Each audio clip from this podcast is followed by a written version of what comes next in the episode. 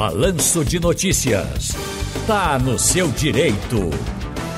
Eita, capaz, está no seu direito aqui com o advogado criminalista Paulo Abuana. Fala, Paulo Abuana, doutor Paulo, virada de ano novo aí, teve o Natal agora há pouco. Vamos tratar de uma, de uma coisinha que é muito polêmica. A saidinha de Natal, doutor Paulo.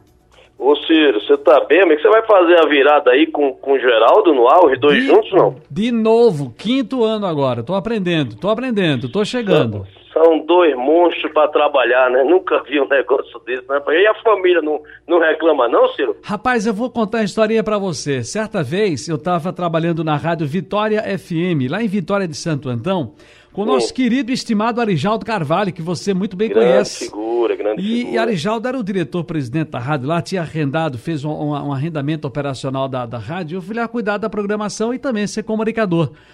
E o que acontece é que naquela coisa puxa, encolhe, puxa, encolhe, a gente estava chegando. Lembro que tinha uma certa celeuma na cidade, esses forasteiros, aquela coisa toda. Arijaldo não que era da terra, né? Mas muita gente nova que a gente estava trazendo, comunicadores e tal.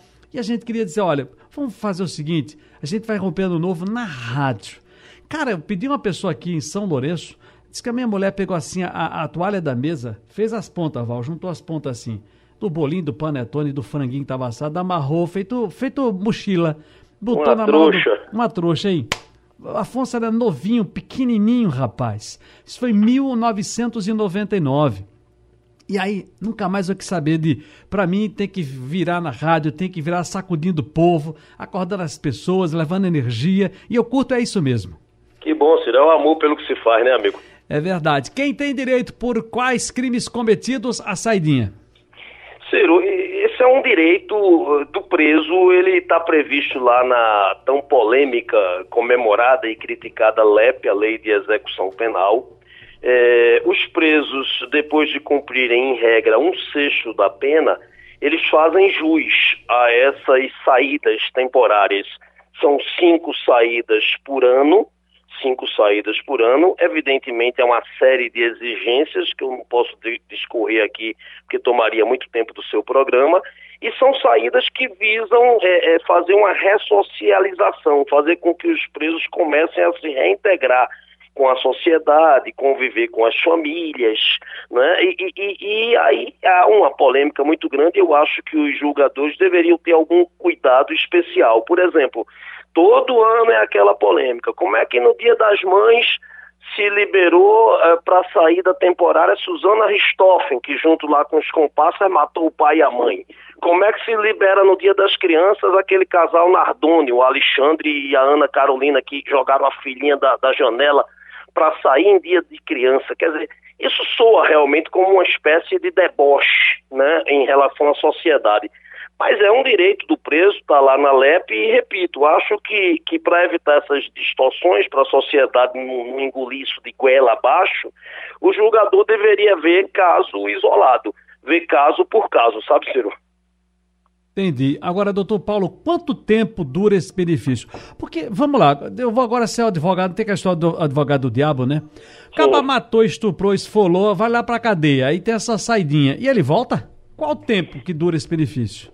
Veja, a saída ela tem hora marcada para acontecer a saída e hora marcada para acontecer o retorno. Como disse, uma série de exigências. O sujeito teria que ir da, da cadeia para casa dele não poderia frequentar bares, boates, prostíbulos, não poderia ser flagrado alcoolizado, bebendo no meio da rua. Hoje se sai com a, o monitoramento eletrônico. Agora, tudo isso, a, a, lei é muito bonita no papel. Na prática, cabe ao julgador fazer uma análise muito criteriosa que, dada o volume, a quantidade de processos, nem sempre isso é possível. De quem teria e de quem não teria esse direito, Ciro? Eu, eu penso que, como operador do direito, todos os direitos devem ser vistos com muito cuidado, com muita cautela. É um avanço, é um progresso. Mas há que se ter o cuidado de não se debochar, né, Ciro, da opinião pública. Tem certos casos que terminam realmente virando um deboche. Aquele padre Fábio de Mello, estava lendo uma entrevista dele, ele foi muito feliz. Ele disse: Olha, não sou advogado, não entendo disso, agora para mim só deveria ter uma saída temporária.